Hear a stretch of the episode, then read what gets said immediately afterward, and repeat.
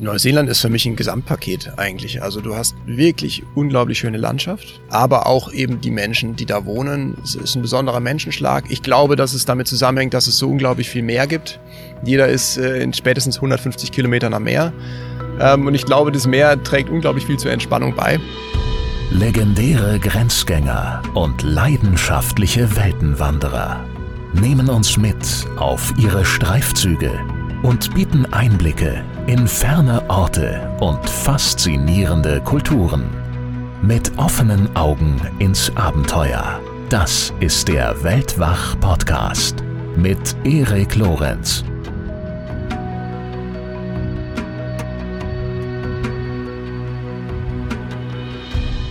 Die Suche nach dem wahren Leben. Auf die hat sich Götz Nietzsche begeben, als er nach Neuseeland aufbrach und sich dort für 70 Euro ein altes Fahrrad kaufte. Aber was heißt das eigentlich, das wahre Leben? Und wie lässt es sich unterwegs finden, wenn man in Büschen schläft, Farmer um Trinkwasser anbettelt und sich in Flüssen wäscht? Götz Nietzsche hat Neuseeland per Pedale erkundet und wunderbare Landschaften und Menschen kennengelernt, aber auch einige Mühsal, die ihn physisch und psychisch an seine Grenzen brachten. Und über all das hat er ein Buch geschrieben namens Bonusland. Ein Mann, ein Rat, eine Sehnsucht. Und ein signiertes Exemplar, das Götz freundlicherweise bereitstellt, verlose ich in den nächsten Tagen unter den Mitgliedern des Weltwach Supporters Club. Davon, was er in Neuseeland erlebt hat und inwiefern ihm seine Erlebnisse Klarheit für sein Leben daheim verschafft haben, berichtet er im folgenden Gespräch. Viel Spaß dabei. Ja, hallo Götz, herzlich willkommen zu Weltwach. Es freut mich sehr, dass wir uns hier treffen. Hallo dass Erik. du dabei bist. Ja, freut mich sehr, dass es geklappt hat.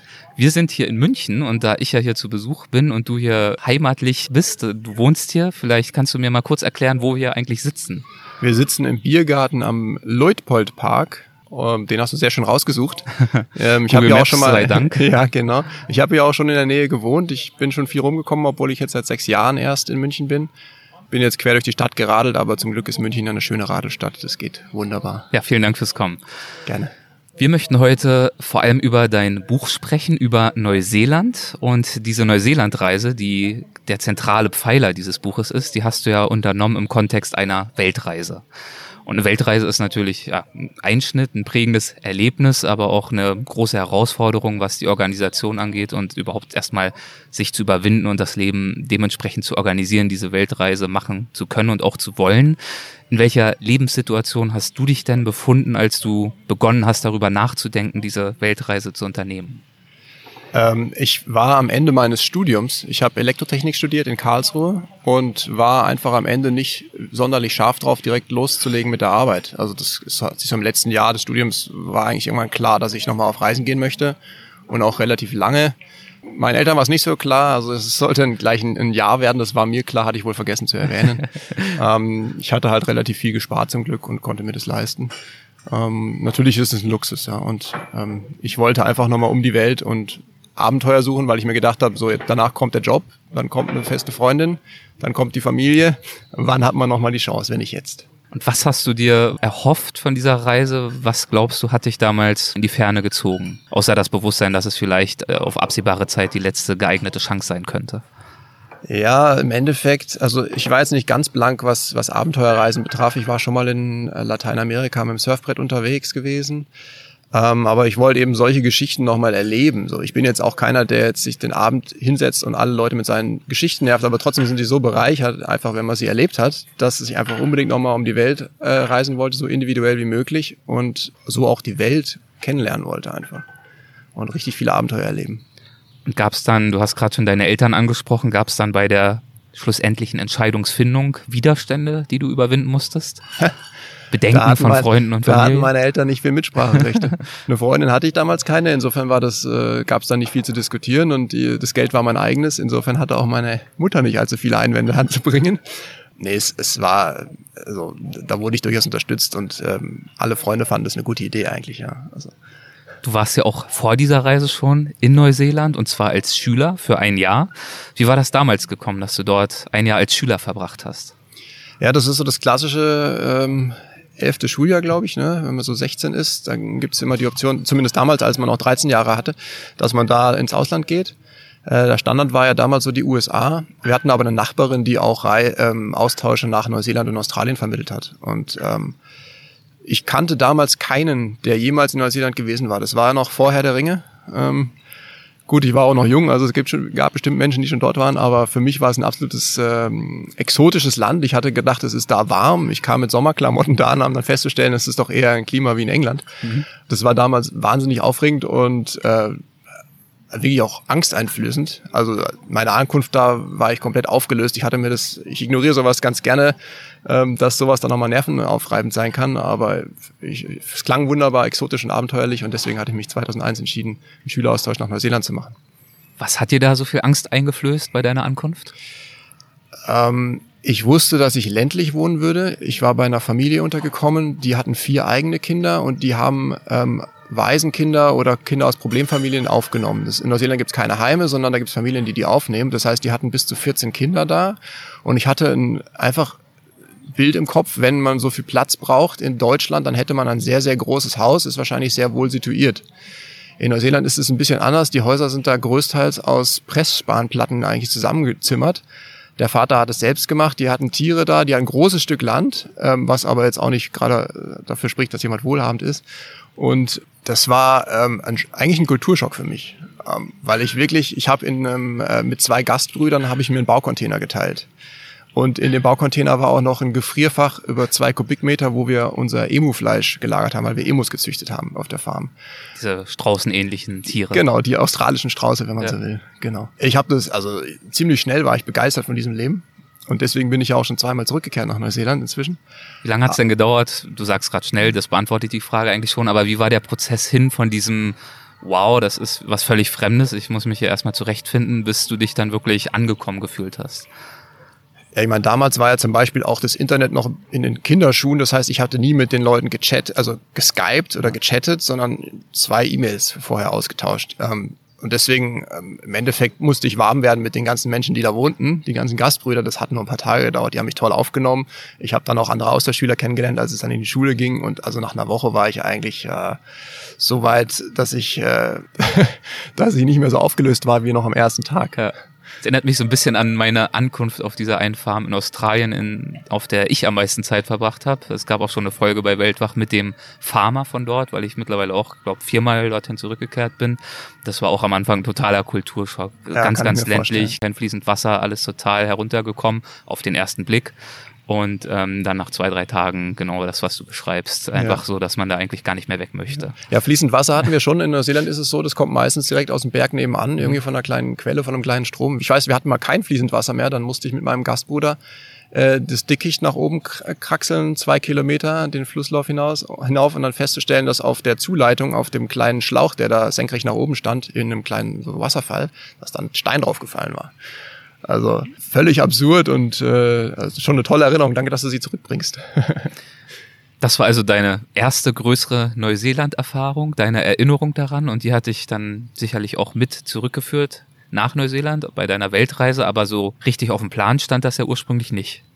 Überhaupt nicht. Ich hatte eigentlich den Plan, ein Jahr lang dem Sommer zu folgen. Also ich bin mit meinem ersten Ticket nach El Salvador, habe mir dann Surf Software auch gekauft, da ein paar Länder bereist, also Guatemala, Honduras, dann bin ich nach Panama. Ich hatte dann da das Glück, in einem Surfcamp ähm, arbeiten zu dürfen, also wo wir auf einer einsamen Insel versucht haben, ein neues Surfcamp aufzubauen. Da bin ich irgendwie durch einen E-Mail-Verteiler dran gekommen. Ähm, und so habe ich mich treiben lassen. Ich habe immer nur ein Land weiter geplant, weil man ja meistens doch ein Ticket braucht, wenn man in ein Land reinkommt, das belegt, dass man auch wieder abreist.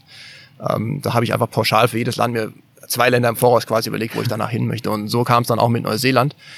Also ich habe irgendwann erkannt, ich muss über den Südpazifik fliegen. Also ich wollte eh westwärts fliegen, aber der einzige Flug über den Südpazifik ist von Santiago de Chile über Auckland, Neuseeland, weiter nach Sydney, Australien. Also entweder oder war dann die, die Auswahl, wo ich dann länger Zeit verbringen wollte. Und dann habe ich eben gedacht, hm, Neuseeland warst du schon zweimal. Warum sollte ich jetzt nochmal durch dieses Land reisen? Äh, bis ich dann eben auf die Idee mit dem Fahrrad kam. Und die Idee wurde ja eingepflanzt durch ein folgenreiches Gespräch mit einer Dame, ich glaube in Panama, richtig? Äh, zwei Leute habe ich getroffen, die selber dem Fahrrad unterwegs waren und die, die Dame, auf die du anspielst, das war in San Salvador. Kein ganz ungefährliches Pflaster und die war so Mitte 50 und wirkte sehr unbedarft, als ich da in so eine kleine Hospedache äh, kam abends.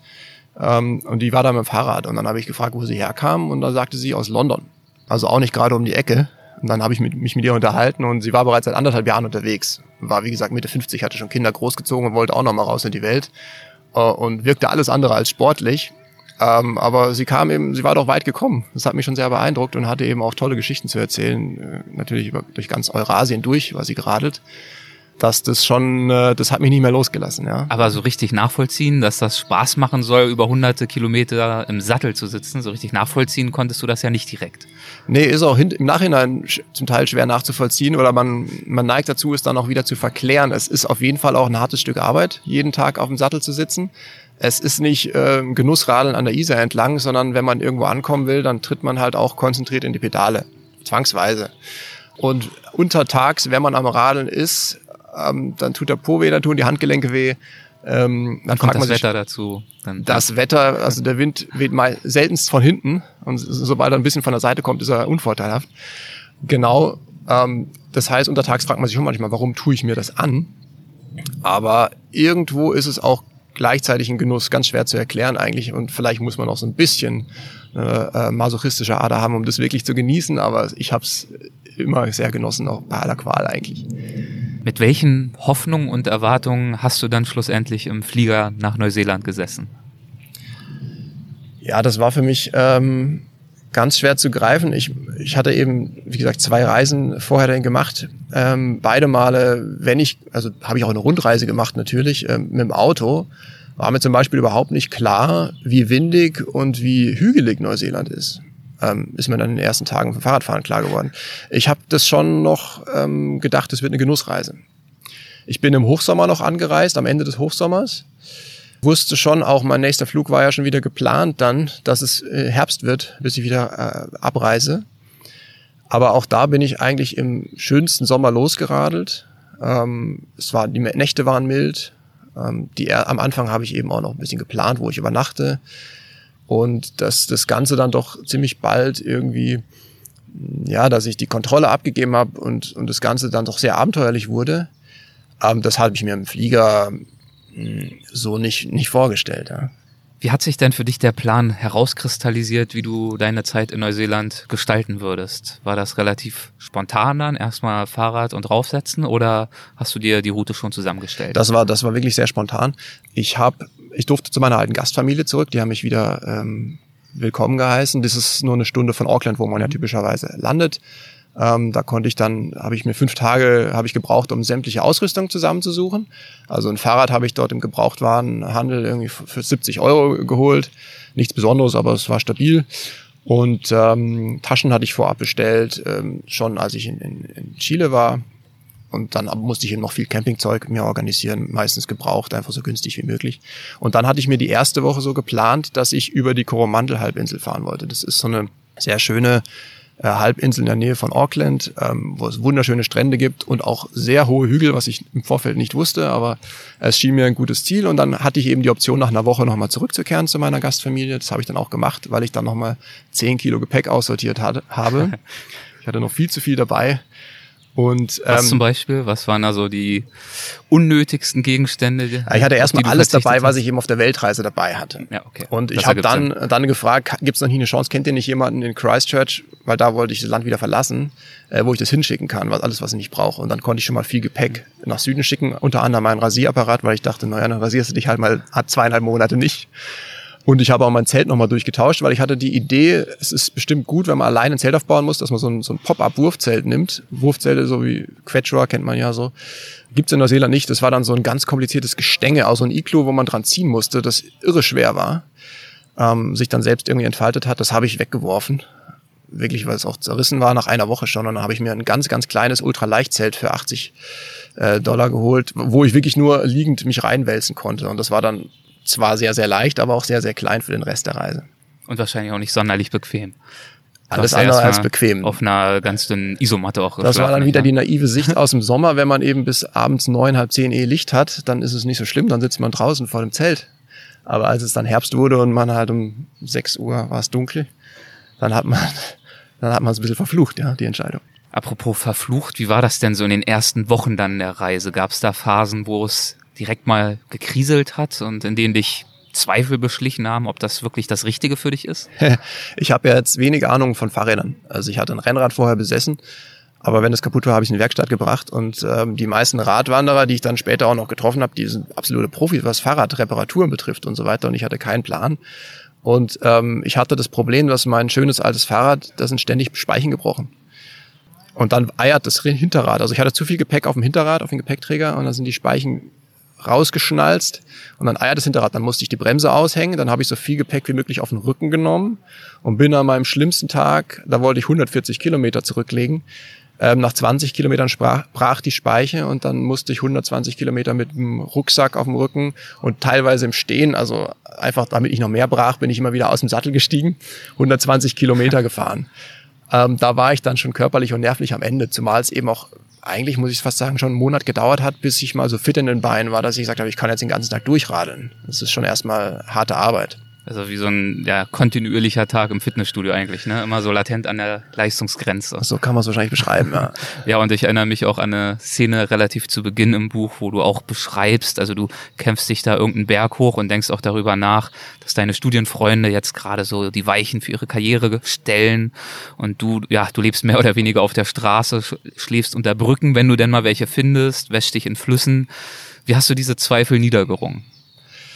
Äh, das ist das, was ich eingangs schon erwähnt habe. Man hat permanent eigentlich schon mit sich zu kämpfen. Man, ähm, man könnte natürlich, ich meine, man ist nicht, Neuseeland ist nicht Australien, wo man auch mal, ähm, wo man mitten durchs Outback fährt und irgendwie Wasser auch für irgendwie eine Woche mitnehmen müsste oder sowas, sondern es ist relativ, man sieht meistens eine Farm in der Nähe, es kommt regelmäßig ein Überlandbus vorbeigefahren äh, oder man kann auch wunderbar per Anhalter reisen. Man ist also durchaus versucht zu sagen, ach komm, jetzt lasse ich das Fahrrad einfach stehen oder ich lasse es zumindest mal, oder ich pack's irgendwo hinten auf dem Pickup drauf, wenn mich dann einer mitnimmt, kürze mal ein bisschen ab. Ich habe da aber einen sehr, sehr sportlichen Ehrgeiz und ich hatte mir am Anfang der Reise einfach in den Sinn äh, als Ziel gesetzt, ich will wirklich jeden Meter mit dem Fahrrad zurücklegen. Und ähm, ich kam da auch nicht raus aus meiner Haut ich habe dann irgendwann, also es hat bis zur Südinsel eigentlich gebraucht, bis ich mal so mir die Freiheit gegönnt habe, das Fahrrad mal stehen zu lassen und dann so sternförmig per Anhalter noch irgendwo mal hinzufahren und dann wieder zurückzukehren und dann mit dem Fahrrad weiterzureisen. Aber ich habe tatsächlich wirklich jeden Meter, ich habe ja bis Christchurch habe ich keinen Meter abgekürzt im Endeffekt, einfach ähm, aus vielleicht übertriebenem, falschen, krankhaften Ehrgeiz heraus. Sagst du mit einem breiten Lächeln. ja, ja, ich über, ja, es klingt bescheuert, aber so bin ich. Recht schnell ging es für dich dann zu Dan, einem Milchbauern. Würdest du von der Episode mal ein wenig erzählen? Ja, das war ganz spannend. Das war eine, ähm, noch am, nachdem ich über die Koromandel-Halbinsel in der ersten Woche geradelt war. Da habe ich keinen Schlafplatz gefunden, ähm, weil Neuseeland doch sehr stark von Weidewirtschaft geprägt ist und meistens hast du links und rechts der Straße Zäune, weil irgendeiner dort seine Kühe hält. Also habe ich äh, einen Farmer gesehen in der Auffahrt und wollte ihn fragen, kann ich auf seiner leeren Weide mein Zelt aufschlagen? Da habe ich halt eine gesehen und dachte, das ist bestimmt seine. Und dann meinte er, wieso willst du nur auf der Weide schlafen? Schlaf doch bei uns im Garten. Der ist doch viel schöner, der ist eben, der ist gut gemacht und dann kannst du bei uns im Haus auch duschen und so weiter. Hat er mich eben eingeladen und hatte mich dann eben auch eingeladen, seine äh, Rinderzucht, ne, es war also es war ein Milchbauer, also seine seine Mel immer Melken zuzu, ähm, zuzugucken am nächsten. Ja. Genau, also er, er meinte, stehst am Morgen nächsten Morgen um 5 Uhr auf, dann zeige ich dir, wie wir hier melken. Und da war da auch sehr stolz drauf, weil Neuseeland hat schon interessanterweise, ich glaube in den 80er Jahren sämtliche Subventionen gestrichen und darum wurde auch die wurden eigentlich alle Wirtschaftszweige recht erfinderisch und die auch die Landwirtschaft hat damals so die Aussage des Farmers so ein Melkkarussell erfunden, wie es eigentlich heutzutage Standard ist ähm, das heißt, die Kühe sind ja alle auf der Weide auch nachts und die werden dann eben eingetrieben vom Hund. Eigentlich muss man einem Hund einmal pfeifen, dann rennt er los, holt die Kühe und die werden dann so, so, so trichterförmig im Grunde zur Melkanlage getrieben und äh, stehen da brav Schlange und dann wird eben, hat er mir eben gezeigt, ne, wie man eigentlich äh, unten, es gibt so rechts und links eine Straße, wo die sich brav hinstellen und der Farmer geht nur einmal durch den Graben in der Mitte und legt die Melkanlage an. Das Ganze geht sehr, sehr schnell und effizient. Und da war er sehr stolz drauf und ich, für mich war es sehr äh, beeindruckend, weil ich bin Stadtmensch. ich kannte es eh gar nicht. Und auch beeindruckend zu sehen, dass, ähm, dass er eigentlich ein sehr gebildeter Mensch war und sehr, sehr viel um die Welt gereist war. Und er sagte, ähm, ja, Neuseeland ist einfach, ähm, das Leben findet outdoors statt, wie man dort immer so schön sagt. Und auch viele Stadtmenschen oder, naja, jeder Mensch hat eigentlich permanent Kontakt zu, äh, zum ländlichen, weil die meisten einfach ländlich aufwachsen. Und viele entscheiden sich für ein Leben als Landwirt, ähm, was man hier in Deutschland genauso gut machen könnte, aber gar nicht auf die Idee käme. Fand ich echt spannend. Ja. Du bist dann naturgemäß weitergefahren und da sind zum Teil regelrechte Sturzbäche auf dich niedergegangen. Da war mitnichten eitel Sonnenschein. Du hast ja schon gesagt, es ging im Sommer los, aber auch im Sommer war es nicht immer wunderbar. Wie bist du damit umgegangen? Das kann ja wirklich ein echter Motivationskiller sein.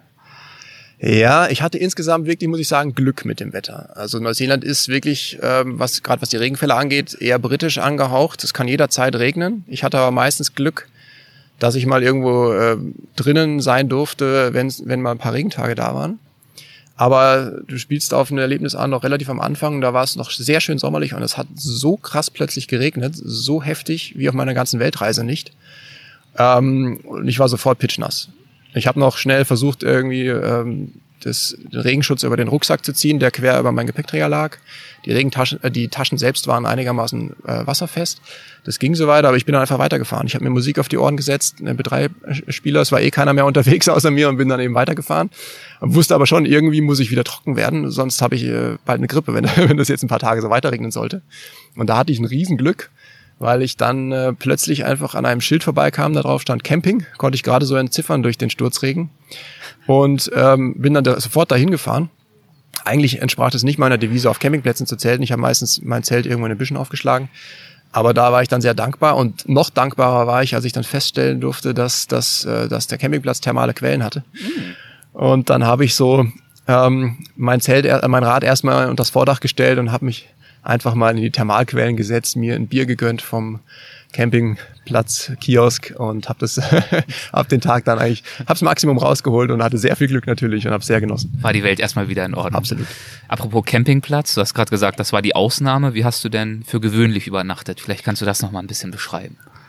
Ja, also Neuseeland ist eigentlich ähnlich wie in den meisten Ländern überhaupt. Wildcampen ist so ein bisschen Graubereich. Es gibt Bereiche, wo es verboten ist, also meistens Nationalparks oder einfach Maori-Städten, ähm, um, die, wo es einfach explizit verboten ist. Und ansonsten muss man eigentlich self-contained sein. Also die meisten fahren ja mit dem Auto oder mit dem Wohnmobil rum. Das heißt, dass die müssen ein Klo an Bord haben.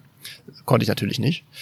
Ähm, trotzdem ist eigentlich, ähm, die sind eigentlich auf diese Urlauber vorbereitet, die so auf eigene Faust das Land erkunden wollen. Und es gibt überall öffentliche Toiletten, wo man äh, so äh, Zähne putzen kann und mehr, sage ich jetzt mal. Das heißt, ähm, es war eigentlich überhaupt kein Problem. Ich konnte wirklich nach der Devise reisen. Ich hinterlasse nichts außer Fußspuren, wie man es so gerne hätte.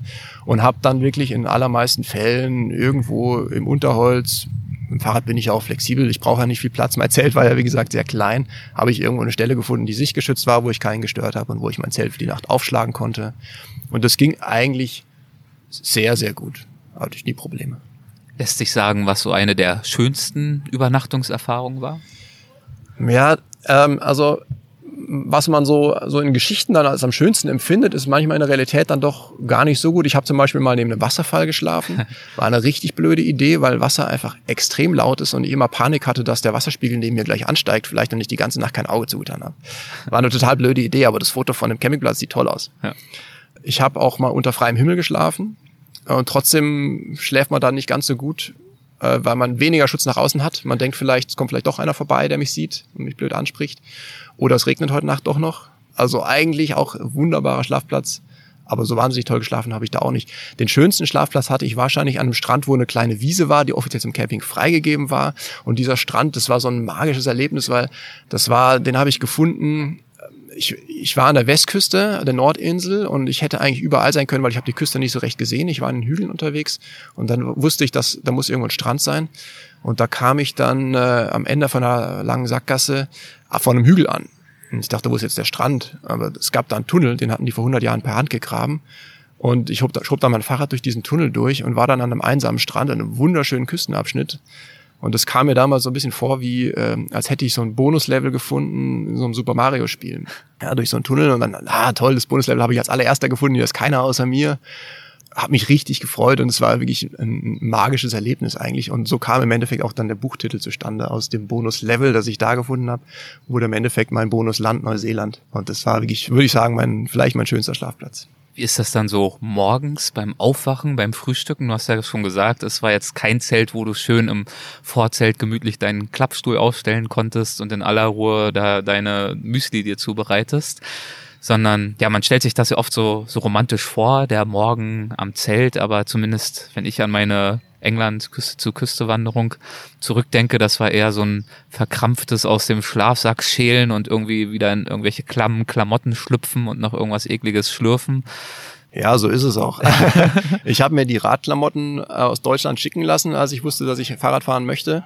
Ähm, hatte aber nur eine Fahrradhose dabei. Also da sagst du ganz richtig, das ist nicht angenehm, wenn man in der Früh wieder da reinsteigt. Und ich hatte mir eigentlich vorgenommen, so das wirklich entspannt anzugehen, mal Yoga machen in der Früh, so ganz gemütlich in den Tag starten, die Sonne erstmal genießen und habe dann schnell gemerkt, dann ist ganz schnell Mittag, wenn man so macht und dann hat man nicht mehr so viel Zeit zum Fahrradfahren. Ähm, das heißt, ähm, man hat dann doch sehr schnell eine Routine raus, die aber nicht mehr so viel von der Romantik übrig hat. Also in der Früh geht es darum, jeder Handgriff sitzt dann irgendwann, man packt sein Zelt zusammen, meistens ist es feucht von der Nacht, irgendwie muss es noch ausschlagen, schauen, dass einigermaßen die Sachen trocken sind und zusammenpacken und Frühstück machen auf dem kleinsten, äh, kleinen Campingkocher, irgendeine Hafermumpe anrühren mit ein bisschen Obst drin und dann äh, wird losgeradet eigentlich so bald wie möglich. Ja. Es wurde dann eigentlich sehr schnell zu einer Routine und die Romantik war dann in der Früh vorbei. Es stand dann bald eine Reiseetappe an, äh, losgehend von einem Ort, den ich kaum aussprechen kann. Er fängt mit N an. Ngarua Wahia. Jawohl. Kannst du es besser aussprechen? Oder? Ich fürchte nicht mehr. Ich meine, das ist der Ort, wo ich gewohnt habe. Ja. Ähm, das ist so, dieses NG ist ein Wort wie bei Bong Bong, sage ich jetzt mal, aber am, am Wortanfang ist es schwer ans auszusprechen, Maori. Okay. Ngarua Wahia versuche ich ah, mal. Das klang schon ein bisschen melodischer, okay. Ja. Ähm, und von dort ging es bis nach äh, Plymouth. Wie verlief diese Reiseetappe? Genau, das war dann quasi die erste Reiseetappe, wo ich kein, kein Sicherheitsnetz mehr hatte, also wo ich wirklich losgefahren äh, war von meiner Gastfamilie nach Süden. Ich hatte schon zwei Anekdoten erwähnt. Einmal das mit den gebrochenen Speichen hatte ich da schon das Vergnügen. Da hatte ich dann schon einmal äh, die Konfrontation, wie gehe ich damit um mit solchen Stresssituationen. Im Endeffekt bin ich dann immer zum nächsten Fahrradladen geradelt, so weit wie er halt war und habe mir die Speiche wieder einhängen lassen, bis ich dann irgendwann mal auf die Idee kam, festere Speichen aufzuziehen. Dann war das Problem irgendwann nach dritten, vierten Speichenbruch dann erledigt. Aber das war gleich in der ersten Woche dann ein Problem. Dann habe ich diesen schönen Strand gefunden, den ich gerade erwähnt hatte und hatte die erste sehr, sehr schöne Begegnung mit Menschen. Das war eigentlich das, was meine Reise auch ausgemacht hatte, immer wieder Menschen zu treffen, die sehr inspirierend waren. Zum Beispiel eben ein, ein alter, Mann, alter Mann, der ähm, in der Nähe des Strandes, den ich erwähnt hatte, diesen geheimen Strand hinterm Tunnel, der hat da, der stand am Straßenrand und ich dachte, ja, den fragst du mal, wo, wo der Strand eigentlich ist, der muss ja bald kommen. Und der stand da, als hätte er den ganzen Tag auf mich gewartet, auf den Stock gestützt. Und ähm, ich hielt an, um ihn zu fragen. Und, und bevor ich was sagen konnte, hat er schon seinen Mund aufgemacht und hat zu mir gesagt, es ist friedlich hier, nicht wahr? Und das war echt irre. Also so, du fährst nicht nirgendwo, bist irgendwie darauf konzentriert, irgendwo anzukommen am Tag und vergisst halt eben auch mal, wie schön es hier eigentlich ist. Und das, er hat mich daran erinnert. Und das war ein, einer, der eigentlich fast im Rentenalter war und dem, der nochmal völlig neu angefangen hatte, der war eigentlich Lehrer und die Stadt war ihm zu stressig geworden. Die Stadt in Neuseeland, das waren nämlich 5000 Einwohner, aber das war ihm da schon zu voll und zu laut. Und er hat nochmal neu angefangen und hat sich in dem Tal ähm, eine Farm gekauft und hat da Bullen gezüchtet. Hat mich dann auf einen Tee eingeladen, wir haben uns ein bisschen unterhalten. Und ähm, das fand ich sehr, sehr inspirierend, weil ähm, Neuseeland war auf meiner Weltreise das Land, was am weitesten weg von meiner Heimat war und von da an ging es quasi zurück Richtung meiner beruflichen Zukunft. Und ich habe mir da schon viele Gedanken gemacht. Man hat viel Zeit, so nachzudenken auf dem Fahrrad, wie denn die eigentlich aussehen muss, diese Zukunft. Und man hat, ich habe studiert und dann denkt man sich, okay, das ist mein Beruf für den Rest meines Lebens. Ähm, und es war schön zu sehen, dass in Neuseeland das eigentlich ganz anders ist. Das Lebenskonzept ist da also sehr variabel, sehr flexibel. Die Leute ziehen viel leichter neu erfinden. Man kann sich immer wieder, genau, ja. man ist da entspannter, auch einfach im Umgang miteinander. Die Gesellschaft ist da total entspannt in der Hinsicht und es war sehr inspirierend, immer wieder solche Leute kennenzulernen. Und das Schöne an, um jetzt die Woche nach New Plymouth abzuschließen, ich hatte an meinem allerersten Abend einen, einen, Mann kennengelernt, der sprach mich auch einfach nur an, weil er es interessant fand, dass ich mit dem Fahrrad reiste und lud mich ein, nach New Plymouth zu kommen. Ich wollte eigentlich gar nicht dahin. Aber es ist eine sehr schöne Ecke des Landes und dann habe ich das eben so geplant. Und also es war toll zu sehen, was passiert, wenn man mit dem Fahrrad reist. Das waren eben auch die Geschichten, die mich dazu veranlasst hatten, durch die, die ich vorher kennengelernt hatte, zu sagen, ich möchte mal mit dem Fahrrad reisen und schauen, wie eine Reise anders verläuft, als wenn man einfach als Backpacker unterwegs ist. Und der hat mich einfach zu sich nach Hause eingeladen und der hat mich drei Tage da beherbergt und ich war sehr, sehr froh, dann mal wieder ein Dach über dem Kopf zu haben. Und das war dann mein Abschluss äh, der ersten Woche quasi dann äh, der Woche nach New Plymouth. Und von dort ging es dann weiter bis Lake Taupo. Ja. Wie war es denn auf dieser Etappe für dich emotional? Hattest du mittlerweile schon das Gefühl, wirklich komplett in der Reise angekommen zu sein? Ich glaube, richtig angekommen in der Reise war ich erst auf der Südinsel und dann wurde es langsam Herbst. Das heißt, es gab ganz neue Herausforderungen. Es ist einfach ein ständiger Kampf. Jeden Tag ist das Wetter anders. Ich habe auch kein Handy dabei gehabt, wo ich das Wetter hätte prüfen können. Also es muss einfach nehmen, wie es kommt. Und es ging dann eben auch, Lake Taupo ist in einer Hochebene gelegen, dann ging es den Berg rauf. Zum Teil über lange Schotterstraßen. Sehr, sehr schön, aber halt immer wieder neue Herausforderungen körperlich und dann eben auch emotional. Und wenn man acht Stunden im Sattel sitzt, ähm, habe ich gerade gesagt, dann hat man viel Zeit nachzudenken und dann man, macht man sich auch manchmal Stress und Druck. Aber es war, also ich äh, betone jetzt so dieses, aber im Endeffekt war es schon auch ein Genuss und eine tolle Reise, auch schon in der zweiten Woche. Und äh, landschaftlich natürlich wieder äh, toll. Also die Lake Taupo ist dann oben in der Vulkanebene gelegen und da gibt's wieder landschaftlich ganz andere Highlights als an der Westküste. Also es blieb immer faszinierend. Kannst du die Landschaft noch ein bisschen beschreiben? Anscheinend gibt es dort Wasserfälle. Das war nämlich der ja. Ort, wo diese Begebenheit sich abspielte, wo du zu nah am Wasserfall äh, übernachtet hast. Also Lake Taupo ist meines Wissens der größte See in Neuseeland. Der ist im Herzen der, der Nordinsel gelegen und es ist eigentlich ein riesiger Kratersee. Also eigentlich ist die ganze Nordinsel, wenn man so will, ein riesiger Vulkan. Äh, und wenn man sich das mal bewusst macht und wenn man dann mal auch ähm, in der seismologischen Geschichte ein bisschen kramt und, und schaut, äh, wann war der letzte Ausbruch und, und wie groß war der, da gab es schon Geschichtsschreiber im alten Rom, die haben dort notiert, dass sich der Himmel verdunkelt hat. Also das war einer der richtig, richtig großen Vulkanausbrüche. Und im Endeffekt ist der überfällig, also der könnte auch mal wieder ausbrechen. Ähm, und in, äh, im Zentrum der Nordinsel gibt es eben sehr viel, viele Vulkane, wo man auch schön wandern gehen kann. Ich war da wandern auf dem Tongariro, ist eine sehr bekannte Wanderung, die man an einem Tag schaffen kann. Und einfach landschaftlich so atemberaubend. Auch, auch äh, hat auch viel Einzug gefunden in die Herr der Ringe-Filme dann als Kulisse von Mordor zum Beispiel, dieses ganze Lavagestein, das man dort findet die schönen Berge. Und einfach ein Wahnsinnskontrast zu den Traumstränden, die eigentlich ja eine Tagesreise entfernt liegen mit dem Fahrrad an der, an der Küste.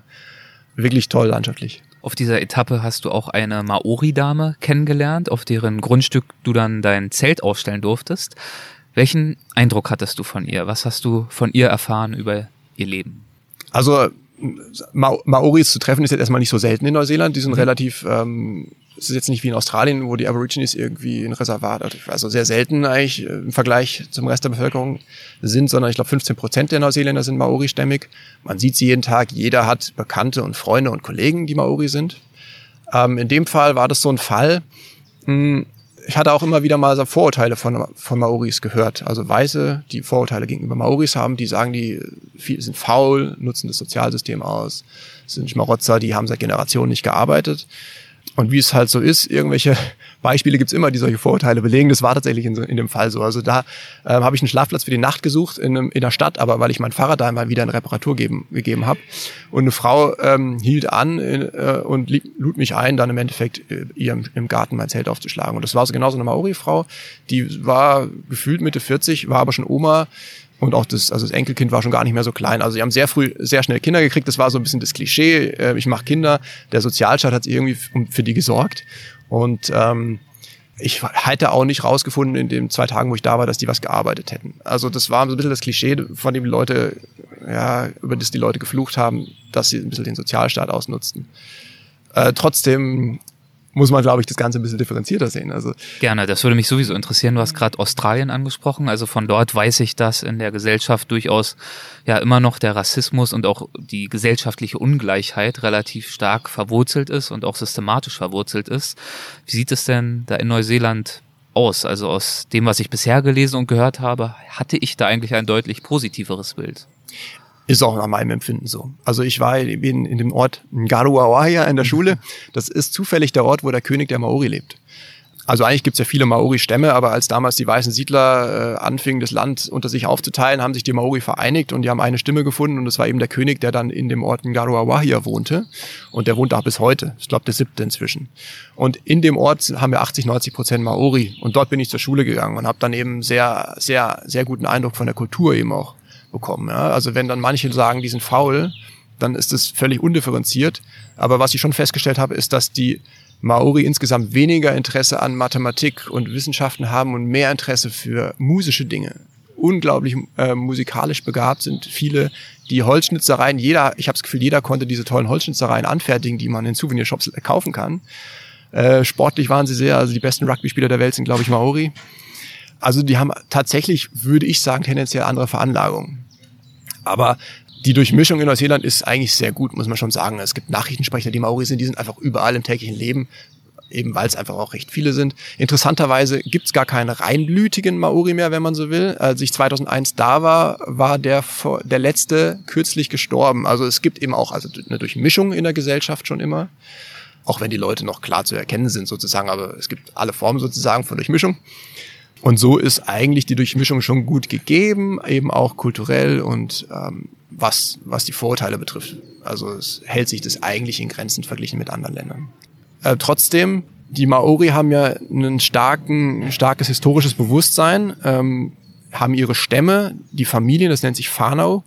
Und ähm, die erinnern sich schon noch daran, an Landesenteignungen, dass die Weißen sich einfach Ländereien genommen haben. Und es gibt bis heute Gerichtsverfahren und auch, also der Staat bemüht sich sehr da um Ausgleich. Es gibt immer noch Reparationszahlungen. Ähm, es gibt Ländereien, die wieder zurückgegeben werden. Ähm, aber es sind immer noch sozusagen Konfliktpotenzial ist noch da. Aber was ich sehr schön finde, zum Beispiel ein sehr schönes Beispiel, ist ähm, für die Maori ist die Natur, sind die Natur eigentlich Götter. Also die Berge sind Götter, Flüsse sind Personen, wenn man so will, die Lebensadern des Landes. Und die haben es geschafft, mehreren äh, Bergen und auch dem Fluss Whanganui den Status einer Person, einer legalen Person zu erkämpfen. Das heißt, die haben einen Fürsprecher, wie es zum Beispiel ein geistig behinderter Mensch haben könnte, ein Leumund oder ja, also jemand, der die Interessen vertritt, der Stamm, der ortsabhängige Stamm, Stamm vertritt die Interessen dieses Flusses und sorgt jetzt dafür, dass der bewahrt wird. Und legal gilt der Fluss als Person. Also total faszinierend und irgendwie denkt man erstmal total spinnert, aber das sind auch die Bemühungen, tatsächlich die sehr starken Bemühungen der, der Regierung, was für die Maori zu tun und ein gutes Miteinander zu schaffen. Und ich denke, das gelingt insgesamt sehr gut. Interessant fand ich auch, hast du gerade auch angesprochen, den König der Maori. Davon hatte ich ehrlich gesagt vorher noch nie was gehört. Hat der politischen Einfluss tatsächlich Nein. oder ist das eher eine repräsentative Rolle? Der hat keinen politischen Einfluss, aber genauso sehr wie die Königin von England keinen hat. Das heißt, wenn die auf Staatsbesuch nach Neuseeland kommt, dann sagt die durchaus Hallo zum mhm. König. Ähm, aber er ist halt einfach ein moralischer Kompass für die Maori. Also die sind auch deutlich bescheidener. Die haben jetzt kein Buckingham Palace, sondern es ist einfach schon ein großes Gelände dort in dem Ort. Ngaruawahia am schönsten, an der schönsten Stelle des Flusses, würde ich jetzt mal sagen. Aber es ist ein, ein bescheidenes Haus und es ist ein bescheidenes Amt. Okay. Du hast vorhin schon gesagt, dass es dir dann irgendwann, am Anfang fiel es dir schwer, aber irgendwann auch gelungen ist, das Rad mal stehen zu lassen und doch mal zu Fuß aufzubrechen. Zum Beispiel hast du den Abel Tasman Coast Track erwandert, wenn ich es richtig ausspreche. Ja. Wie war das? Was ist das für ein Track? Wie lang ist der in etwa? Durch was für eine Art von Landschaft führt er? Also Abel, der Abel Tasman Nationalpark ist so ein bisschen das, was, was jeder von Neuseeland kennt. Das sind die schönsten Fotos von den schönsten, weißesten Stränden, äh, traumhafte Buchten. Und das ist eben Nationalpark ohne Straßen, ähm, wo ich dann auf jeden Fall durchwandern wollte. Da habe ich mein Fahrrad zum ersten Mal stehen lassen und bin da drei Tage insgesamt durchgewandert. Am Anfang ist es noch recht touristisch. Man kann da mit dem Wassertaxi reinfahren und zurückwandern. So machen es viele, dass man sich da reinfahren lässt ein Stück oder mit dem Kanu fahren, soweit man eben kommt. Und es wird dann immer ruhiger und wirklich traumhaft schön. Ähm, ich habe mein Fahrrad dann eben endlich mal zurückgelassen. Ähm, es war echt ein Stück weit eine Überwindung für mich, aber es war sehr, sehr froh, weil man zu Fuß nochmal viel mehr das Tempo rausnimmt, viel bewusster nochmal unterwegs ist. Und dann bin ich eben drei Tage durch den Abel Tasman Nationalpark gewandert und ich wurde auch gleich belohnt eigentlich dadurch, dass ich mein Fahrrad stehen gelassen habe und äh, den Tag mehr auf mich zukommen habe lassen können, als ich das vorher gemacht habe, habe ich dann am zweiten Tag äh, den Sonnenaufgang genossen, war ein wunderschöner Sonnenaufgang in einer sehr, sehr schönen Bucht. Und äh, die meisten anderen sind schon losgewandert, die dann noch ähm, am Campen waren. Äh, ich habe noch gefrühstückt und dann kam ein älterer Herr auf mich zugeschlendert und fragte mich, ob ich ihm helfen könnte, sein Boot zu warten. Es lag da in der Bucht. Und da habe ich gemeint, wieso hat er denn ein Boot in der Bucht? Und da habe ich angefangen, mich mit ihm zu unterhalten. Und der wohnte da. Der war, ähm, der war Haussitter von einem Haus in dem Nationalpark, weil da gab es noch Häuser aus der Zeit, bevor es ein Nationalpark war. Ganz, ganz wenige. Und die, die das jetzt da haben, das ist ein Traumdomizil. Ja? Die schönste Ecke der Welt, mit, mit die schönste Ecke der Welt. Und der wohnte da und der lud mich dann ein äh, auf den Fang vom Vortag. Da haben wir einen schönen Fisch noch zubereitet, nachdem ich ihm ein paar Muscheln neben vom Bootsrumpf entfernt habe. Und ähm, irgendwann meinte ich, ich muss aber echt loswandern, weil man muss doch die Gezeiten im Blick haben, dass ich irgendwie weiterkam an dem Tag. Ich musste Flussmündung durchqueren. Und dann meinte er, ach, ich fahre dich einfach mit dem Boot. Und ähm, dann hat er mir also eine Bootstour durchs Paradies im Endeffekt spendiert. War traumhaft schön und für mich toll zu sehen, was was manchmal für gute Dinge einem passieren können, wenn man den Tag einfach mal nur so auf sich zukommen lässt. Und du hast ihm dann auch ein Unterkapitel spendiert mit dem Titel Der alte Mann und das Boot. Jawohl. ja, sehr schön. Ja. Ohne Rad unterwegs warst du auch, als du in Queenstown die Südalpen überquert hast. Ja, sind die über den Namen hinaus auch nur im entferntesten mit unseren Alpen vergleichbar? Die sind tatsächlich erstaunlich hoch. Der höchste Berg von Neuseeland ist, glaube ich, 3700 Meter hoch. Und für so eine schmale Insel, die ist ja nur 140, 100, man muss mal überlegen, sagen wir mal knapp 200 Kilometer breit, ist es schon ein ganz schön hohes Gebirge. Und hat auch einfach vom Klima viel gemein mit den Alpen. Also manchmal sieht man Fotos, wenn man Fotos sich anschaut, kann man schon manchmal meinen, oh man ist ja voll in den Alpen. Es gibt natürlich große Unterschiede. Es gibt typische Bäume für Neuseeland, diese Farnbäume, ja, also Bäume, äh, die gleichzeitig Farne sind, äh, die wie ganz skurrile Palmen aussehen. Das sind natürlich sehr typisch auch in den Südalpen. Aber es hat schon viel gemein und es wird hochalpin eben, also Geröllhänge hat man irgendwann da. Genau, und das war eine, eine schöne Wanderung, die ich von Queenstown aus gemacht hatte. Ich durfte da in einer Studenten-WG wohnen, habe mein Fahrrad dann nochmal zurückgelassen und bin per Anhalter zu diesem Einstieg der Wanderung getrampt. Hatte mir viel Essen mitgenommen, weil ich nicht wusste, wie lange das dauert. Es hieß, die Wanderung dauert drei Tage. Und ich bin dann da hingetrampt und ähm, das ist sehr schwer zu erreichen, der Einstieg. Ich hatte aber das Glück, dass mich ein Farmer direkt bis ans, an den Einstieg gefahren hat. Direkt, nach, kaum dass ich mich an die Straße gestellt hatte, hat er mich dahin gefahren und ich war morgens um elf schon da. Und ich dachte, ich brauche den ganzen Tag, um dahin zu kommen, weil ich muss vielleicht wandern auch dahin. Nö, war ich da und dann dachte ich, hm, jetzt brauchst du auch nicht hier auf der Campingwiese zu bleiben, läufst du mal los und habe im Endeffekt diese drei Tageswanderung dann an einem Tag machen müssen, weil ich dann nicht geplant hatte, dass es sehr schlecht zu campen ist und dann auch in den Nationalparks eben strenge Regeln gibt. Man darf schon auch sein Zelt aufschlagen, man muss aber weit weg vom, man muss außer Sichtweite vom Weg campen und das war gar nicht möglich in einem halb, hochalpinen Gelände. Das war dann sehr steil und schroff und dementsprechend war das eine recht verrückte Wanderung am Ende, die ich bis abends um elf eigentlich musste ich glaube ich durchwandern. Dann hatte ich, äh, ich glaube 1200 Höhenmeter zurückgelegt und über 30 etwa 30 Kilometer. Und das war auf der Südinsel. Was würdest du sagen, was waren aus deiner Sicht ansonsten ja, die größten Unterschiede zwischen der Nord- und der Südinsel und auch zwischen deiner Zeit auf diesen zwei Inseln? Ja, die, die Inseln sind schon sehr verschieden und die meisten Touristen gehen ja direkt zur Südinsel. Ich würde schon sagen, dass sie auch vielfältiger ist. Man hat eben diesen Abel Tasman Nationalpark, man hat das Fjordland ganz im Südwesten, also Fjorde, die wirklich an Norwegen erinnern, auch mit unglaublicher Landschaft. Ähm, also da kommt achtmal so viel Regen runter wie in Hamburg. Ähm, und für mich ist, für mich regnet es in Hamburg permanent eigentlich aus, aus Sicht eines Freiburgers. Gebürtiger Freiburger bin ich ja. Und ähm, also es ist schon sehr viel. Da hat man eben die Südalpen, die sehr markant sind. Und an, an der Ostküste hat man auch sehr schöne, äh, auch, auch Weingegenden, also auch wieder ein anderes Klima. Also die Südinsel ist da sehr, sehr vielfältig. Und trotzdem würde ich die Nordinsel nicht un unterschätzen. Die ist halt deutlich besiedelter. Es gibt mehr große Städte. Es gibt dafür aber die Vulkane im Zentrum, die absolut toll sind. Und insgesamt ist es schon deutlich wärmer. Es ist milder auf der Nordinsel. Und das war dann eben auch so mein, mein Unterschied auf der Reise, weil ich eben im Sommer, auf der Nordinsel habe ich noch einen Sommer dabei und hatte tolle milde Nächte und hatte eigentlich nicht große Probleme. Nachts und mit der Länge des Tages auch. Und dann auf der Südinsel wurden die Tage immer kürzer. Ähm, und ich hatte plötzlich 40, 14 Stunden Dunkelheit am Tag oder zumindest Dämmerung und ich hatte auch kein Licht dabei, weil habe ich am Anfang nicht gedacht, dass ich Licht bräuchte. Das heißt, ich verbinde die Südinsel auch sehr stark mit Herbst und eben mit diesem etwas kälteren Klima und raueren Klima. Und das ist auch so. Also je weiter man nach Süden kommt, desto rauer wird es auch landschaftlich. Wenn du heute an die Zeit auf der Südinsel zurückdenkst, dann, okay, ich verstehe, es gab einige zusätzliche Herausforderungen, längere Dunkelheit, das harschere Wetter.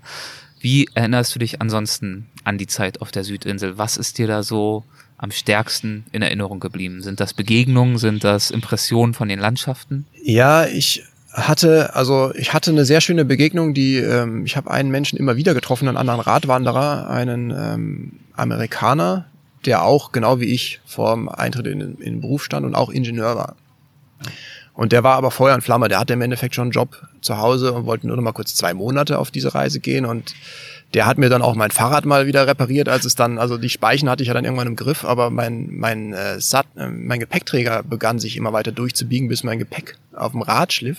Und ähm, der hat mir den dann fachmännisch repariert und ich dachte, krass, also der ist zum Ingenieur sein geboren und das war dann so ein bisschen ähm, ein Denkanstoß für mich, ähm, nochmal zu hinterfragen, äh, will ich, bin ich eigentlich ein guter Ingenieur? Wenn ich jetzt nach Hause komme, bin ich auch Ingenieur. Und der Mensch hat offenbar viel mehr äh, Talent und viel mehr Interesse an, am Ingenieurwesen als, als ich. Insofern war der so ein bisschen äh, mein äh, alter Ego, den ich eben immer wieder mal getroffen habe. Äh, mal zufällig und mal äh, bewusst haben wir uns immer wieder mal getroffen. Und wir, wir waren auch von, von der Leistung her recht ähnlich unterwegs. Es hat sich ganz gut ergeben, dass wir mal ein paar Tage zusammengeradelt sind. Und dann wurde es aber auch trotzdem ein bisschen ein Wettkampf. ja, also ich, ich habe mich automatisch ein bisschen mit ihm gemessen. Ja, einfach weil wir so ähnlich waren. Und äh, das ist so die Begegnung, die mich quer durch die Südinsel eigentlich begleitet hat. Und diesen gedanklichen Prozess über deine Zukunft nochmal neu angestoßen hat, der hat dich ja eigentlich auch über die ganze Reise hinweg begleitet. Richtig, ich hatte so einen Moment, ähm, ich war, bin bis zum äußersten Südosten der Südinsel geradelt, da war ich dann auch alleine. Ähm, da ist nochmal ein sehr, sehr schöner Leuchtturm. Ähm, und da von dort sind es zweieinhalbtausend Kilometer bis zur Antarktis. Und ich war zu dem Zeitpunkt schon über 3000 Kilometer geradelt. Also gefühlt quasi von diesem Punkt einmal geradeaus äh, wäre ich schon bis zur Antarktis geradelt. Und äh, das war eben auch das, das äußerste Ende von Neuseeland, das äußerste Ende meiner Weltreise. Von dort an wird es nur noch zurückgehen. Und da, da wurde ich schon nachdenklich auch, ja, was die Zukunft betrifft. Da sprechen wir dann gleich nochmal drüber. Wie und wo ging denn die Reise dann zu Ende? Ähm, ich bin geradelt bis Christchurch im Endeffekt. Ähm, das war auch noch wenige Jahre nach dem verheerenden Erdbeben. Das war ja jetzt, muss mal überlegen, das Erdbeben war, glaube ich, 2010 oder 11. Und äh, also die sind ja immer noch im Au Wiederaufbauen. Also eine Stadt, die man dann, wo man wirklich die Folgen gesehen hat, ähm, die eigentlich zur Hälfte abgerissen werden musste und neu gebaut werden musste. Wurde dann dort nochmal aufgenommen von den Bekannten meiner Gastfamilie, die die dort unten eben kannten und hatte dann nochmal schöne Einblicke, eben weil auch der Mensch, ähm, also der mein äh, Gastgeber Stadtplaner war und eben sehr involviert war in den Wiederaufbau und hatte dann habe dann dort eben meine Ausrüstung mit seiner Hilfe auch wieder verkauft, habe sogar im Endeffekt Plus gemacht. Das war also im Endeffekt eine sehr günstige Reise. Und genau, und hatte noch mal ein paar schöne Tage in Christchurch und ähm, auch sehr eindrückliche Tage, wie, zu sehen, wie die Menschen damit umgehen, dass eigentlich in einem Ort, wo, wo man nie dachte, dass Erdbeben stattfinden, plötzlich die Hälfte der Häuser ähm, stark renovierungsbedürftig oder abgerissen werden mussten und keine Versicherung der Welt mehr eine, die Häuser versichert hat plötzlich. man konnte sie kaum mehr verkaufen. Also die Leute hatten echt ähm, da Herausforderungen. Das war auch nochmal schön zu sehen, dass die Leute das aber doch mit sehr viel Optimismus und ich würde mal sagen neuseeländischer Gelassenheit gemacht haben. Du bist ja auf die Reise aufgebrochen mit einem relativ hochgesteckten Ziel, nämlich du wolltest für dich den Schlüssel zum Glück finden. Würdest du sagen, das ist dir gelungen? Ähm, ganz schwer. Also man äh, neigt ja schnell irgendwie zum Romantisieren und gerade als Schriftsteller ähm, möchte ich ja auch den, den Leser mit auf eine schöne Reise nehmen und eben auch äh, eine Essenz am Ende noch entwickeln, die aber jetzt nicht zu verkrampft herausgepresst äh, werden Ganz soll. genau, ist ein ganz schmaler Grad, dann auch nicht ins Kitschige abzudriften. Ja. Aber tatsächlich ähm, die Suche nach dem Glück, die, die kam auch einfach immer wieder durch die ganzen Begegnungen auf. Und ich hoffe, dass ich von dieser Reise sehr viel mitnehmen konnte, dass mich die Leute, die ich da getroffen habe, weil die Neuseeländer einfach extrem entspannt sind, ganz grundsätzlich, dass die mich auch nachhaltig inspiriert haben. Das ist aber jetzt hier zurück im Alltag ein täglicher Kampf, muss man schon sagen. Es ist einfach ein anderes Leben in der Großstadt und ähm, so, dass man man sieht Leute, die ihr Leben geändert haben. Deswegen macht man es trotzdem nicht jeden Tag. Trotzdem versuche ich eben jeden Tag ähm, ein bisschen mich daran zu erinnern und was mitzunehmen und einfach die, die Entspanntheit der Neuseeländer ein bisschen im Herzen zu behalten. Ja. Inwiefern hat sich das, was dich an Neuseeland so sehr gefesselt hat, besonders anfangs, inwiefern hat sich das mit der Zeit verändert oder weiterentwickelt? was macht für dich heute die Faszination Neuseelands aus? Neuseeland ist für mich ein Gesamtpaket eigentlich. Also du hast wirklich unglaublich schöne Landschaft. Du hast aber auch, also man hat auch mal Landschaft, wo man einfach mal zwei Tage durchradelt, äh, ist immer das Gleiche. Ja. Aber es hat insgesamt, also es ist unglaublich vielfältig landschaftlich. Aber auch eben die Menschen, die da wohnen. Es ist ein besonderer Menschenschlag. Ich glaube, dass es damit zusammenhängt, dass es so unglaublich viel Meer gibt. Jeder ist äh, in spätestens 150 Kilometern am Meer. Ich glaube, wenn jeder Neuseeländer gleichzeitig am Meer wäre, dann hätte jeder vier Meter für sich. In Deutschland wäre es, ich habe es nachgerechnet, die Breite des großen Cs, irgendwie zwei Zentimeter. Ähm, und ich glaube, das Meer trägt unglaublich viel zur Entspannung bei. Und ja, jetzt war ich dreimal in Neuseeland. Ich habe auch nach dem letzten Mal wieder gesagt, ich gehe nie wieder hin. Insbesondere, weil man heutzutage ja durchaus weiß, was für einen schlechten CO2-Fußabdruck sowas hinterlässt. Da werde ich schon nachdenklich. Aber meine Freundin hat das Buch, meine Freundin hat mein Buch sehr gefallen. Die möchte jetzt auch unbedingt mal hin. Müssen wir mal schauen, ob wir das irgendwann doch nochmal machen. Es gibt ja jetzt inzwischen Möglichkeiten, seinen CO2-Fußabdruck ein bisschen zu kompensieren. Gab es auch äh, Momente oder Erfahrungen, wo dir Neuseeland fremd war, wo du vielleicht auch irritiert oder enttäuscht warst und erst lernen musstest, das richtig einzuschätzen? Eigentlich habe ich nur gute Erfahrungen gemacht mit den Menschen, die ich getroffen habe. Wir haben ja eben schon mal über Vorurteile geredet. Ähm, überall auf der Welt gibt's Vorurteile. Ähm, manchmal war ich einfach irritiert, wenn jemand, der mir sehr gebildet erschien, plötzlich Vorurteile hatte, zum Beispiel gegen den Maoris gegenüber. Aber im Endeffekt, sagen wir mal, weiß ich nicht, manche Vorurteile haben auch einen Kern. Wenn man es ein bisschen differenzierter sieht, dann weiß man, wo es herkommt und so, dann kann man es auch wieder einordnen. Ähm, Im Endeffekt hat mich Neuseeland immer wieder nur positiv überrascht eigentlich. Wenn ich jetzt die Gelegenheit hätte, auch ein paar Wochen mal nach Neuseeland aufzubrechen, welche Tipps würdest du mir da noch mit auf den Weg geben wollen? Also erstmal ein paar Wochen sind zu wenig, mhm. weil äh, weil Neuseeland verdammt weit weg ist und du wirst erstmal eine Weile damit beschäftigt sein, über den Jetlag, Jetlag hinwegzukommen und außerdem viel zu vielfältig, um da in zwei oder drei Wochen durchzuhetzen. Also drei ist das absolute Minimum. Ich empfehle eigentlich schon vier Wochen oder mehr. Dass man eben auch diese, diese Ruhe genießen kann. Also das war ja auch meine schöne Erkenntnis am Fahrradfahren. Man erlebt das Land nochmal ganz anders, wenn man permanent in der Natur ist, wenn man die Gerüche überall wahrnimmt, wenn man jeden Windhauch spürt, nicht immer positiv empfindet, wenn er von vorne kommt, ähm, jeden Berg auch in den Knochen spürt. Und das habe ich nochmal ganz viel intensiver wahrgenommen. Und Neuseeland bietet aber auch die Möglichkeit auch für alle anderen. Also wenn man nur im Mietwagen sitzt, äh, in drei Wochen hast du nicht viel mehr Möglichkeiten, als täglich im Auto zu sitzen und wieder weiterzufahren. Dann ist es eigentlich schade. Also es ist was für naturbegeisterte Menschen und es bietet so viele Möglichkeiten zu wandern zum Beispiel, dass man sein Auto einfach mal drei Tage stehen lässt und eine Hüttenwanderung macht, dass man das unbedingt machen sollte. Wie ging es für dich nach Neuseeland weiter? Du bist ja mitnichten direkt nach Deutschland zurückgekehrt. Nee, das war quasi die, die Hälfte meiner Weltreise und von dort ging es quasi rückwärts, also zurück nach Deutschland. Stück für Stück. Ich habe ein Ticket quasi über Bangkok nach Frankfurt gehabt, aber in Bangkok sozusagen nochmal ein halbes Jahr Aufenthalt und bin dann von dort in alle möglichen Richtungen nochmal ausgeschwärmt. Südostasien habe ich gemacht, die typische Backpacker-Runde, war mir aber insgesamt dann doch zu überlaufen. Ich war ja allein unterwegs. Ich war jetzt nicht auf der Suche nach Partytourismus aus. Ich bin dann, ich wollte nach Indien, habe für Indien leider kein Visum bekommen. Ich hatte mich da schon angemeldet, um in einen Ashram zu gehen und Yogalehrer zu werden. Das war so mein erstes, was ich aus Neuseeland mitgenommen hatte. Ich war ganz begeistert und dachte, ach, vielleicht wirst du doch kein Ingenieur, vielleicht wirst du Yogalehrer. Das hat sich dann wieder in Luft aufgelöst. Warum kein Visum bekommen? Ach, das ist ein bürokratischer Act gewesen. Ich war in Malaysia einfach und in Malaysia gibt's nur so und so viele Visa insgesamt und der deutsche Tourist ist da als letzter dran. Mhm. Ähm, ich bin stattdessen nach Nepal gegangen und war dann da auch, war dann auch ein bisschen im Ashram, habe ein bisschen Yoga gemacht, aber nur so für mich und habe dann die Berge da sehr genossen, war waren dann im Himalaya, das war nochmal ein richtiges Highlight, da war ich auch recht lange, nochmal zweieinhalb Monate auch nochmal in Nepal gewesen. Und ansonsten eben viel Südostasien, was viele so gemacht haben, auch mal nach Bali zum Surfen und Abstecher gemacht. Das ist also nochmal sehr genossen. Und dann, wie ist es schlussendlich ausgegangen mit deiner Suche nach äh, der bestmöglichen Zukunft für dich? Hast du die, die, Suche, die Suche läuft, die Suche hält noch an, würde ich sagen.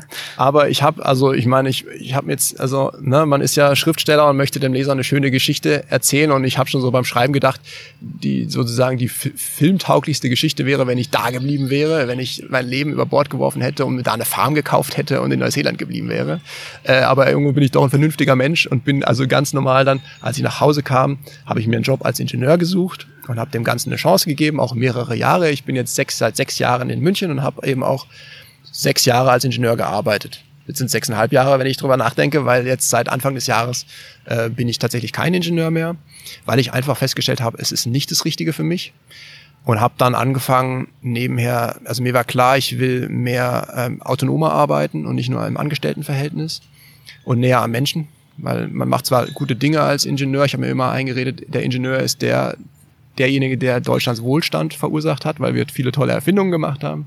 Aber es war mir zu weit weg vom Menschen. Deswegen habe ich äh, angefangen, mich für Medizin zu interessieren und habe dann neben dem Beruf Medizin studiert. Äh, jetzt kein ganzes Medizinstudium, die Zeit habe ich nicht mehr. Ich bin inzwischen Familienvater. Ähm, aber ich habe persönlich sehr gute Erfahrungen mit der Akupunktur gemacht und deswegen genügt mir die, die Ausbildung zum Heilpraktiker. Mhm. Und da bin ich noch dabei. Im Herbst habe ich die Prüfung und bin dann sehr gespannt, ob ich dann vielleicht im nächsten Jahr schon als Heilpraktiker arbeiten werde. Sehr schön. Also doch nochmal auch für dich ein Neuanfang nach neuseeländischem Vorbild. Absolut, genau. Also im, im Endeffekt muss man auch sagen, ich habe ja ein paar Jahre verstreichen lassen, bis ich dann doch gesagt habe, ich möchte diese Reise mal aufschreiben, weil sie mich doch so nachhaltig bewegt hat. Also das war dann auch für mich dann so ein Prozess nochmal zu erkennen, das ist noch nicht das, was ich im Leben will. Und eigentlich hatte ich doch in Neuseeland so viel positiven Input. Und eigentlich äh, berührt mich das immer noch so sehr, dass das eigentlich eine schöne Geschichte ist, die ich, die, aus der ich selber lernen muss. Ich muss, ich muss mein Leben auch ändern, wenn ich denn nicht ganz glücklich bin. Und dachte, das ist auch eine schöne Geschichte, um sie auch zu erzählen. Ja, dann vielen Dank auch dafür, dass du sie hier heute nochmal erzählt hast. Gerne mir sehr viel Spaß gemacht. Ich würde gern zum Abschluss zu einer Rubrik kommen, die haben wir in jeder Folge, das sind die Halbsätze. Das heißt, ich würde einen Halbsatz vorgeben und wir schauen, ob dir dazu was einfällt, was dir dazu einfällt. Muss auch kein Halbsatz sein, kann so knapp oder ausführlich sein, wie du magst. Okay. Eine Reise ist für mich in Anführungszeichen gelungen, wenn eine Reise ist eigentlich gelungen, wenn man Jahre später sich noch daran zurückerinnert und gerne daran denkt. Also man muss eben auch, man hat auch manchmal wirklich schwierige Momente auf der Reise. Wenn einem Gepäck geklaut wird, ist es erstmal ein Desaster. Vor allen Dingen, wenn da der Reisepass drin ist. Ist mir zum Glück nicht passiert, aber meiner Freundin. Im Nachhinein ist es aber die beste Anekdote. Ja. Und ähm, das spricht für eine gelungene Reise. Das stärkste Glücksgefühl auf der gesamten Reise hatte ich wohl in wohl in dem Strand, den ich eingangs beschrieben hatte, wo ich zum ersten Mal so einen intensiven Moment hatte, wo ich eben ganz alleine war. Und das ist eben auch das, das Schöne am Alleinereisen. Ich bin ein Jahr lang allein um die Welt gereist und die wenigsten würden das, glaube ich, ein Jahr lang machen wollen. Aber mich hat das darin bestätigt, wenn ich so einen Moment hatte, wo ich so einen ganz, ganz ähm, schönen Ort gefunden hatte oder aus einem anderen Grund, dass der Moment so intensiv war, wo ich gemerkt habe, der wäre niemals so intensiv, wenn ich nicht alleine wäre. Das war einfach eine Magie dann an diesem Ort, dass ich da einfach den Moment richtig aufgesogen habe und da gesessen habe und den Sonnenuntergang äh, bewundert habe und einfach ein unglaubliches Glücksgefühl gespürt habe, das man einfach in der Gruppenreise so nicht gehabt hätte. Eine häufige falsche Vorstellung über Neuseeland? Dass es warm ist. Die hatte ich auch. es ist warm, aber es wird selten über 30 Grad im Sommer. Es wird auch selten unter 0 Grad im Winter, aber man muss sich auch im Sommer immer eine Jacke und eine lange Hose einpacken, selbst wenn man nicht in die Berge gehen will ein Klischee über Neuseeland, das wahr ist, ist? Es gibt wirklich verdammt viele Schafe. Mhm. Man muss aber auch sagen, es gibt, man sieht eigentlich mehr Rinder. Okay. Es verschiebt sich ein bisschen, weil die, weil der Milchmarkt aus Asien so hungrig wird, dass die Neuseeländer Milch für ganz China eigentlich produzieren inzwischen. Trotzdem bleibt es bei ungefähr 40 Millionen Schafen, glaube ich. Wenn ich das nächste Mal nach Neuseeland zurückkehre, werde ich falls du zurückkehrst? Du hast ja gesagt, die Möglichkeit zumindest gibt es doch noch. Ja, dann werde ich noch viel mehr wandern. Mhm. Ich habe vier oder fünf Wanderungen gemacht, von einem Tag bis drei. Aber ähm, da ist Neuseeland eigentlich nochmal richtig schön, abseits der Straßen. Und auf dem Fahrrad ist man halt auch auf der Straße. Und ähm, da meine Freundin ist zum Glück ähm, auch sehr wanderaffin, sollten wir jemals als Familie dann nach Neuseeland reisen, dann werden wir richtig lange Wanderungen unternehmen. Es gibt einen Wanderweg, der komplett von Norden bis ganz nach Süden führt. Wie heißt er noch gleich? Ach, The Great. Äh, ich hatte den ich vor Jahren nicht. auch mal im Visier, aber ich habe den Namen jetzt auch nicht mehr auf dem Zettel. Okay. Nee, der ist auch oftmals kein richtiger Weg, da ja, muss man schon ja. navigieren können mit, äh, mit Kompass. Ähm, den will ich auch nicht machen. Aber es gibt einfach Möglichkeiten ohne Ende in Neuseeland und die möchte ich ausschöpfen. Und die letzte, in zehn Jahren wird Neuseeland hoffentlich immer noch so sympathisch sein wie bis jetzt. Ich glaube schon, weil ich hatte ja nun über zehn Jahre zwischen meinen Besuchen. Es gibt ein paar mehr Umgehungsstraßen. Ähm, es ist immer noch ein Einwandererland und trotzdem sind die immer noch bei unter vier Millionen Einwanderern. Also es entwickelt sich sehr langsam. Unter vier Millionen Einwanderern? Äh, nein, natürlich okay. Einwohnern, selbstverständlich. Okay. Ja. Danke für den Hinweis. Also ich glaube, es wird nach wie vor, der, die Lebensqualität in Neuseeland wird nach wie vor die gleiche sein, wie sie im Augenblick ist. Das bleibt auch so, da bin ich mir sicher. Klingt gut.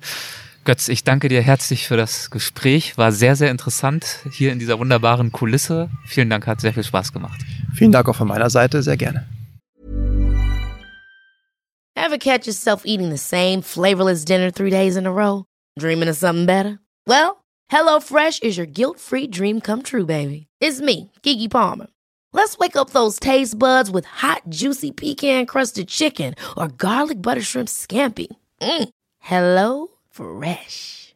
Stop dreaming of all the delicious possibilities and dig in at HelloFresh.com. Let's get this dinner party started. Even when we're on a budget, we still deserve nice things. Quince is a place to scoop up stunning high-end goods for 50 to 80% less than similar brands. They have buttery soft cashmere sweaters starting at $50, luxurious Italian leather bags, and so much more. Plus, Quince only works with factories that use safe, ethical, and responsible manufacturing.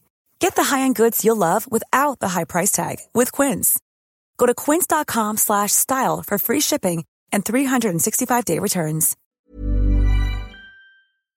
Diese Folge wurde präsentiert von Brain Effect, dem Anbieter hochwertiger Nahrungsergänzungsmittel, die die mentale Performance und Leistungsfähigkeit steigern. Und für die Reise, von der Götz uns gerade erzählt hat, ist Leistungsfähigkeit natürlich von ganz besonderer Bedeutung. Solltet ihr etwas ähnlich Verrücktes vorhaben oder auch einfach nur daheim eure Regenerierung nach einer Sportsession oder einem Outdoor-Abenteuer beflügeln wollen, dann bietet Brain Effect das Produkt Recharge an, mit dem sich die Regeneration optimieren lässt. Es enthält hochwertige Aminosäuren für die Muskeln, extra Zink zur Unterstützung des Immunsystems und Magnesium zum Auffüllen der Elektrolytspeicher. Das alles ohne Zucker. Den Shop gibt es auf www.braineffect.com. Hörerinnen und Hörer von Weltwach erhalten auf ihre Bestellung 20% Rabatt. Dazu müsst ihr im Bezahlprozess einfach den Gutscheincode Weltwach20 eingeben. Weltwach als Wort, 20 als Ziffer, ohne Leerzeichen dazwischen. Weltwach 20. Vielen Dank fürs Zuhören und bis zur nächsten Runde. Macht's gut. Ciao.